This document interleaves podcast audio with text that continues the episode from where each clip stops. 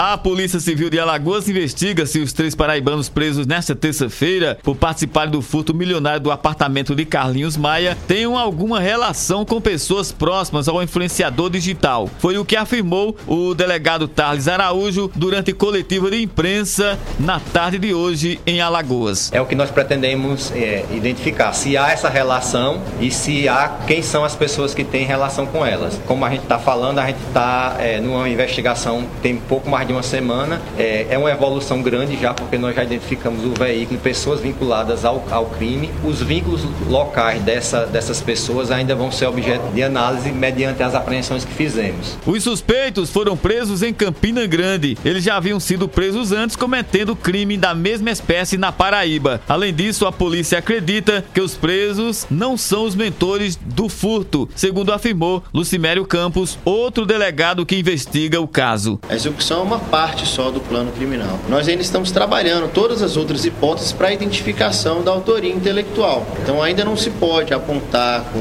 com firmeza, né, é, sob risco de se fazer um, um apontamento leviano, que seria fulano ou beltrano, uma pessoa ou outra, o autor intelectual. Mas todas as hipóteses estão sendo trabalhadas. Os suspeitos teriam ficado sabendo sobre os objetos furtados e que o apartamento estaria vazio através das redes sociais de Carlinhos Maia. Roberto Tagino na Hora H. O dia todo em uma hora.